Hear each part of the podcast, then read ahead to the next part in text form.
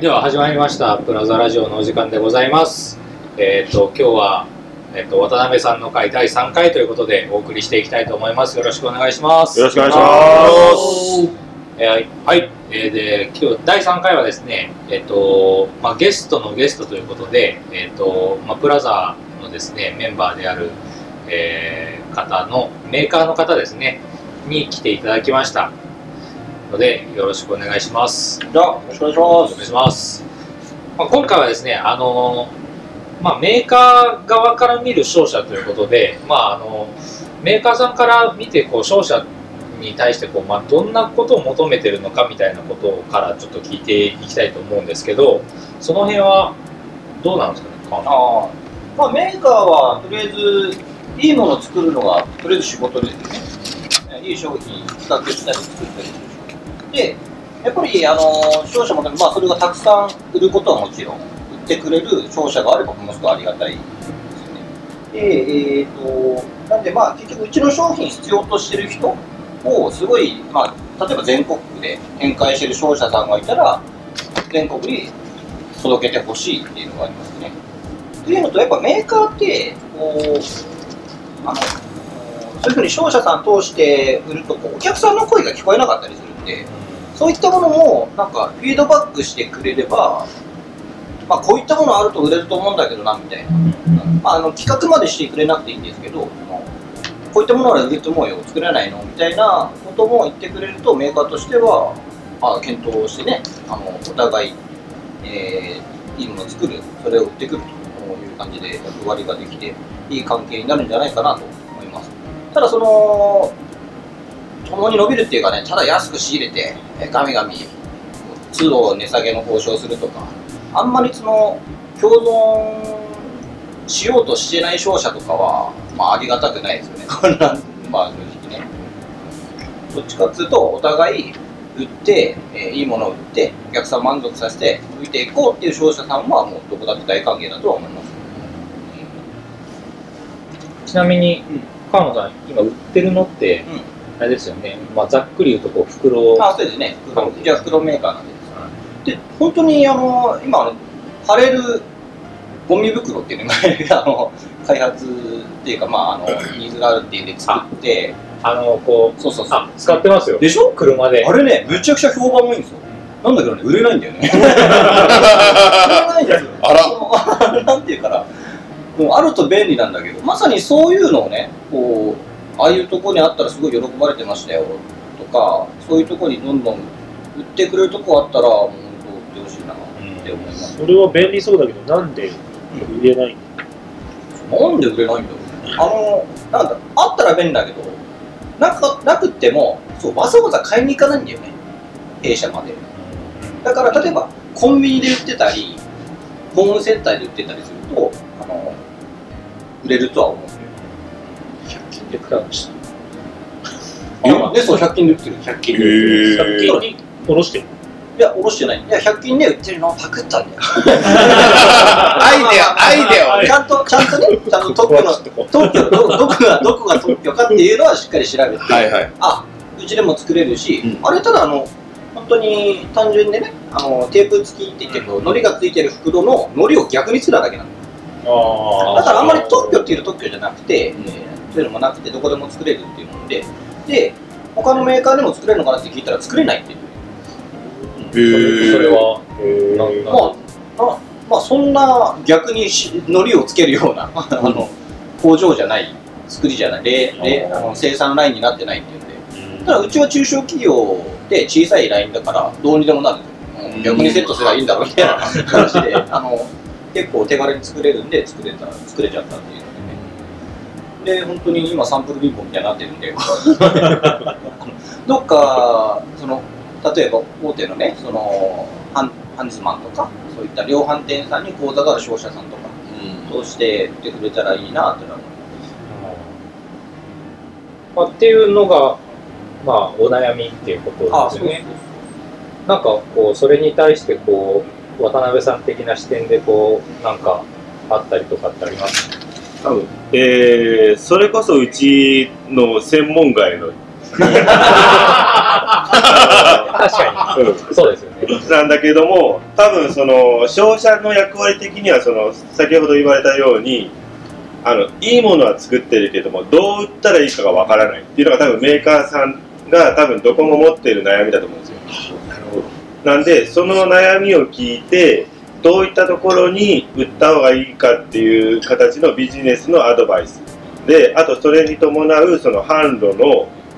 助けっていうのが多分商社に求められているところであって、そこで自分のそのいろんな専門商社がある中で、どこが一番強いのか。で、例えば、うちは絡めないけれども、その強い専門商社との橋渡しをもできるのが商社。だから直接こうどこに聞いたらいいかわからないけどとりあえず聞聞いてもらう。で聞いた中でどこのしょどこの専門分野が強いのかっていうところを僕が探す。でそことメーカーさん作り手をマッチングさせる、まあ、そこが多分その僕ができる仕事。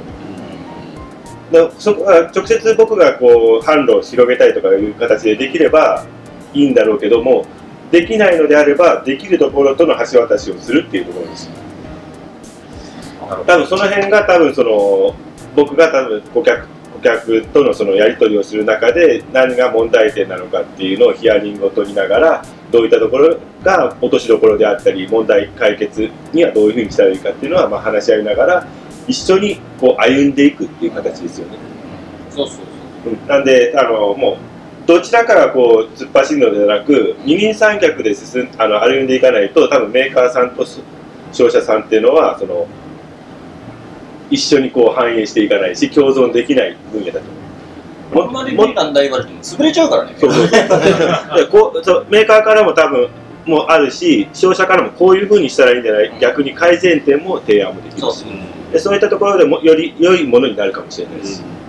でそこまずそういうそういう感じ。で逆に言ったらもうメーカーの定義って何だろうって皆さん分かります？逆に。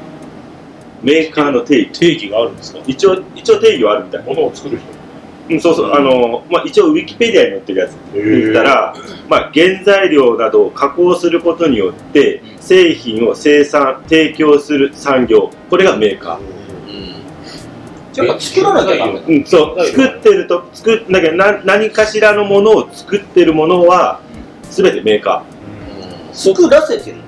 作らせてるのは多分 OEM とかいう形なので、それはメーカーではないかもしれない。じ純粋な意味でのメーカーではないっていう感じ。そうそうそうそう。自分のところで作ってるものにか、だから逆に OEM で作らされてるところはメーカーだ。あで、それを OEM として、あの、要は違う商会社が作ってるものを自社製品として売るのであれば、その売る側はその販売店になる。で、逆にそれをまたその商社、商社機能を持たせて、自分たちでこう販路を広げ、持ってて、売り出せば、そこはもうメーカーではなく、逆に言ったら商社という扱いなんですよ。なのでこ結構こうせ線引きって難しいところなんですよ。だから物を作ってるだけだったらメーカー。それを売る売る売るようになるとまた違ってくるみたいな。メーカーの役割もしながら商社の役割もするで商社ともまたちょっと違ってきて販売店みたいな感じになるかな。設計をしました。で自社で商品作りました。いけるなんでコストが上がるから外注する。これはメーカ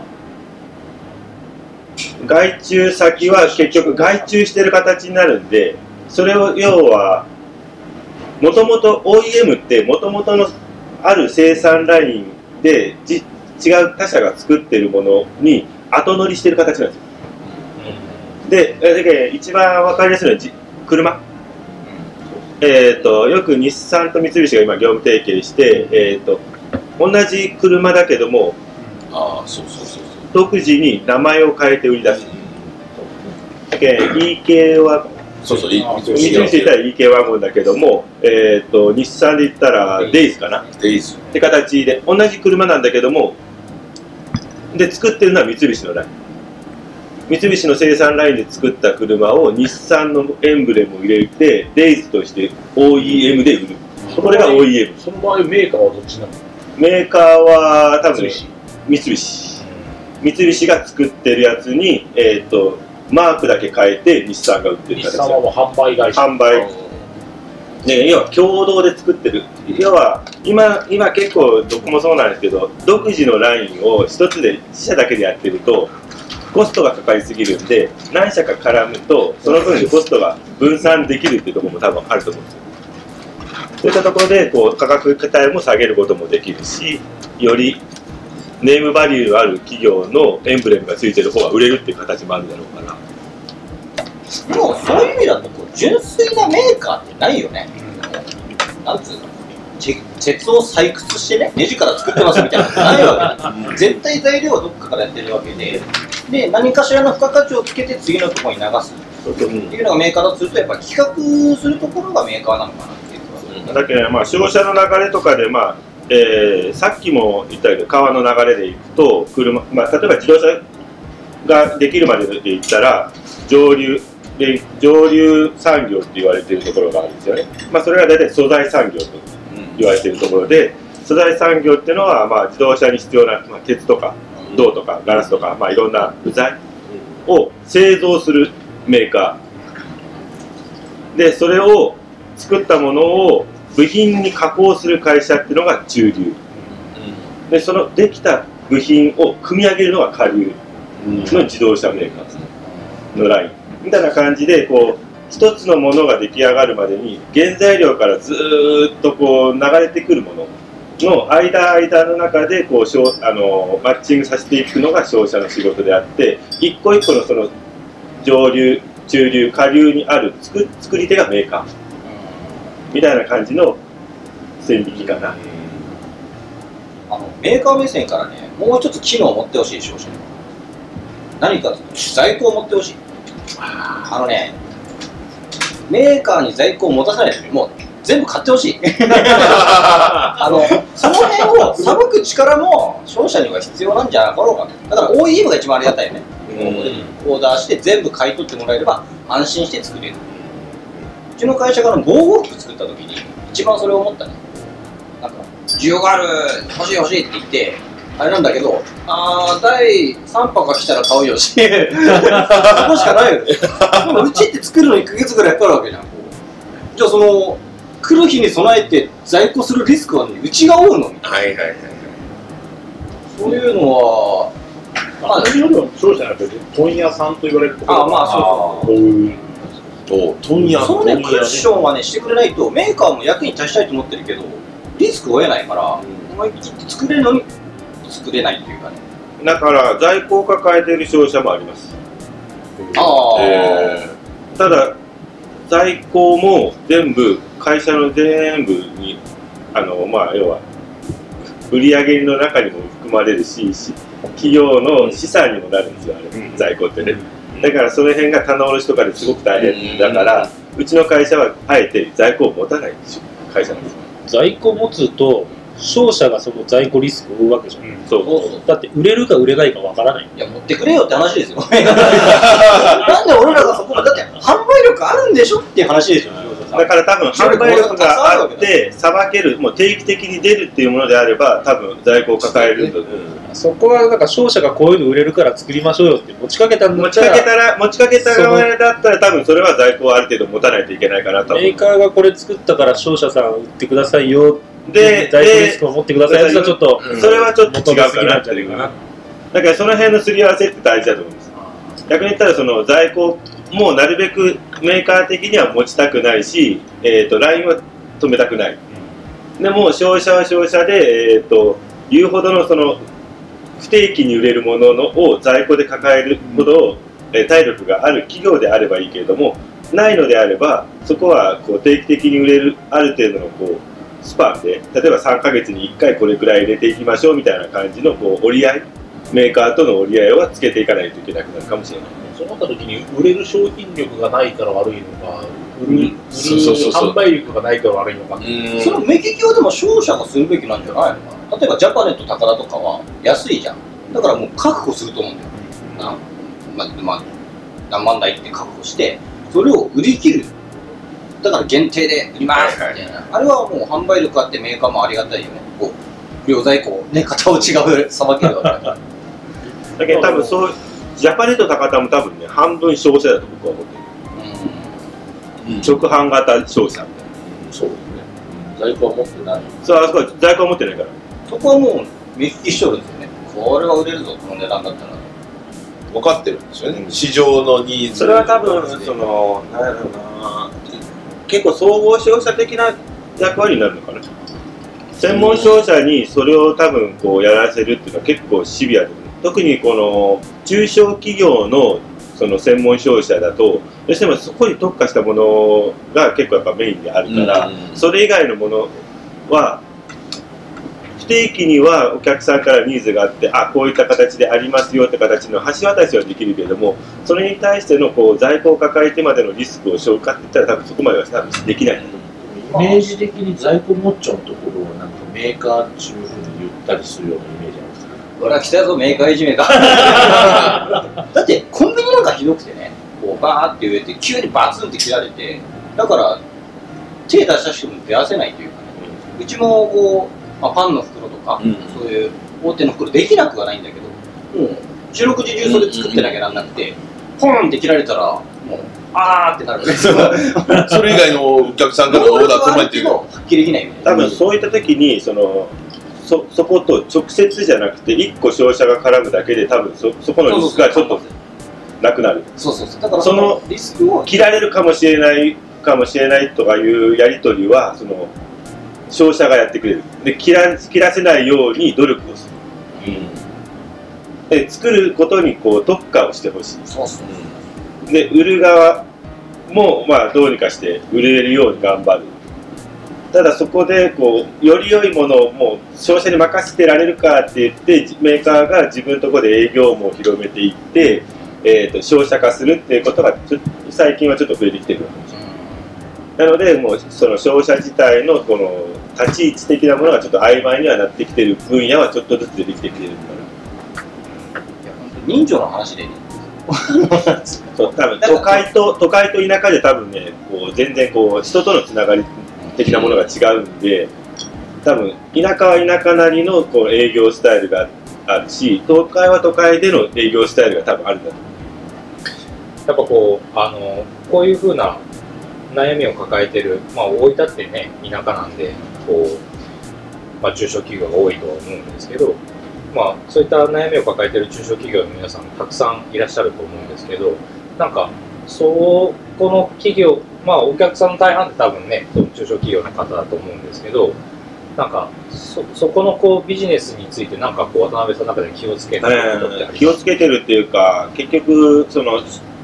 その商作ってる商品を扱うっていうよりもその会社のそのコンサルも兼ねてやってるようなところがあるんですよ。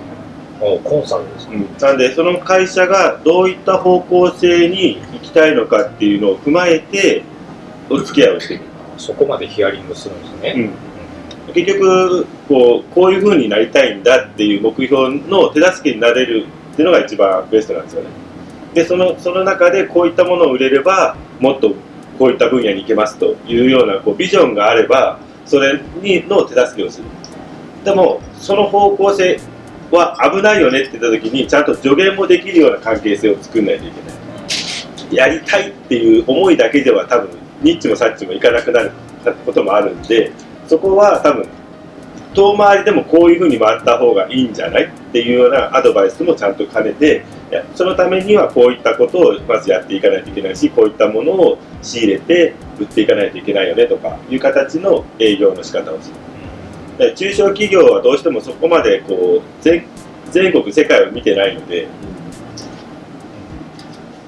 狭いところでこう視野でこう見てるところをもうちょっと広げてあげるところもあるし広く持ちすぎたところをちょっと狭めてあげたりとかいうところのこうあバランスは取ってあげないとその企業が潰れちゃうと顧客が1個うちはなくなるわけですからその会社がよりこう業績が上がって大きくなってもらうのが一番ベストなんでだってお客さんが売り上げ上がらないとうちの売り上げも上がらないんで業績が悪いのに物は買わないわけですからなかなか設備投資をバーンってやってくれる企業ってやっぱ大分県内でも多分限られてきてるんで、毎年毎年設備投資をもう間違いなく何千万とか何億しますっていう企業ってほぼほぼ今少なくなってきてるんでそういった中で今できる設備投資だったりその企業価値を上げれるとあのものは何なのかっていうところはちゃんときちんとヒアリングして営業の中で話をしながら、まあ、雑談の中でもでも雑談してると結構意外とお客さんこうポロッと本音で言ってくれるんでそこをちゃんと聞き逃さないようにしてこう拾ってあげる。っていうのが多分中小企業の商社の営業には多分一番大事なことなのかなと僕は思うまあ、行き相談相手というか。そうそうそう。もう寄り添うビジネスパートナー。なんであの上下じゃないんですよ。売り手買い手があのお前のとこから買ってやるとか売ってやるとかいうのではなく対等な立場で話ができないとビジネスとしては成り立たない。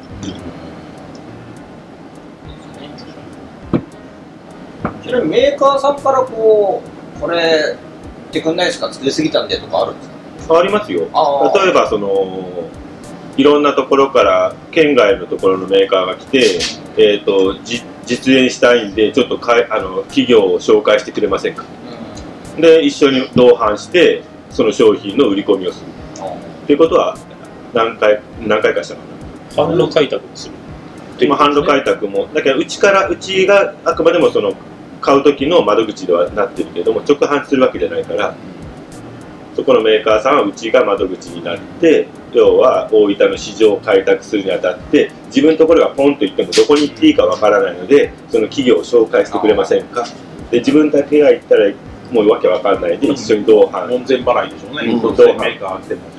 って形でこうこういったのが、まあ、事前にアポとあアポを取ったりするのも僕たちの仕事同伴で。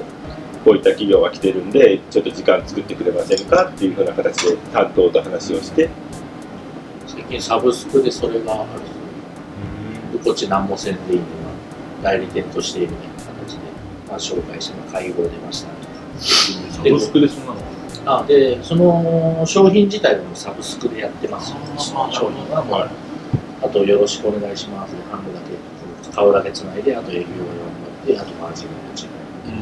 それ昨日してきました、はいは そう。いうのもやってる。そういうのも、まあ、社長が見つけてか、まあ、多分どっかからのこうつながりで紹介して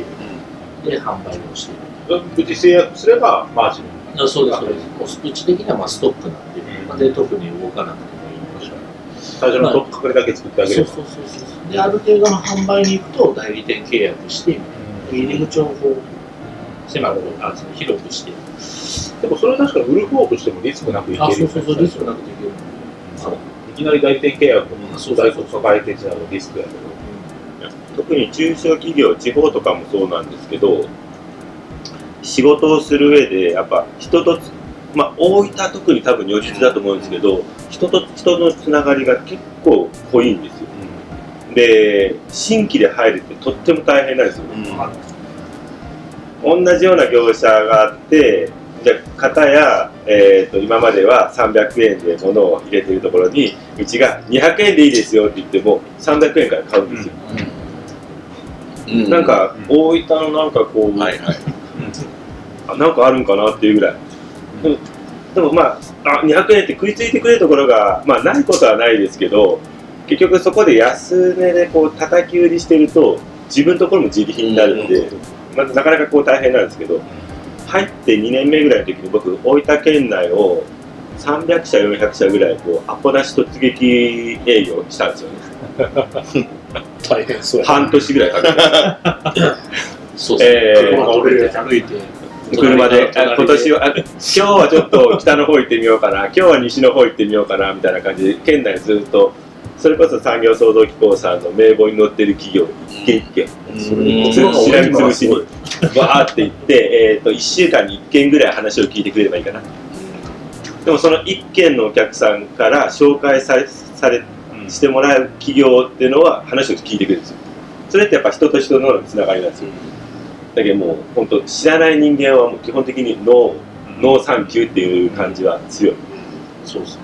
聞いてくれる子はすごい優しく感じますそうそう。あ、あの人の紹介やけん話を聞くよって言って、話を聞いたら、あの、顧客になってくれるパーセンテージが結構グッと上がるんですよ。ちなみに飛び込み経験がある方っていらっしゃいます？あ、結構いらっしゃいますすごい。すげえ。いや、あれはね、心が鍛えられるっていうか、心が折れるね。しないっていうことはルート営業もう決まったとこいや、僕そもそも営業職経験したことある人は、大概うん。経験はしてるとは思う。ね結構あれですよね。だって減る自然源があるからね。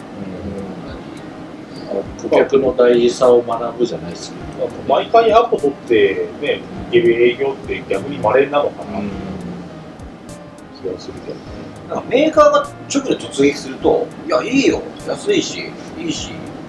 だけど、その袋のためだけにお前のところ口座開くのみたいなそう話。で、その袋の、ね、数千の注文だけお前にするのみたいな話。だからメーカーさんは結構やっぱ半あの窓口をちなるべく小さく小さくしたいっていうのはあるみたい。やっぱし。あんまり広げたくない。広げ広げすぎると顧客管理ができないから、もう1社2社で本当なら1社なら1社が一番ベスト。もうそこにボンっていってそこから請求書がドンって上がってくるのが一番ベスト。でそこから下はもうそこの1個目が販路を広げてくれみたいな感じが一番ベストなの。だからお客さんのメールを見てね、ちょっと口座のある商社を探して、あ、じゃあここ投資で、みたいな。ここに行っときますんで、みたいいや結構ね機械メーカーは直販嫌うのうん。うんなので、えーどこどこの商社を通してくださいってよく言われる。あるあるある。それはもう如実に。だから逆に聞く、えーどっか商社ないですか？窓口に。あの、本当に医療系とかガチガチだと思う。僕あるよって言ってもね、欲しいよって言って、お互いね、必要とされされてるのに、結局商社さんが、つながってるグループがありますからね。そうそうそう。そんなね、ポットでとね、ポットでの商品なんか売らんわけですよ。商社なんかもともとのつながりあるから。今は困ってるから買うけどって言われちゃうよ。まあ、しょうがないけど。あ、はい。ではまた3回目もね、あっという間の時間でございました。ありがとうございました。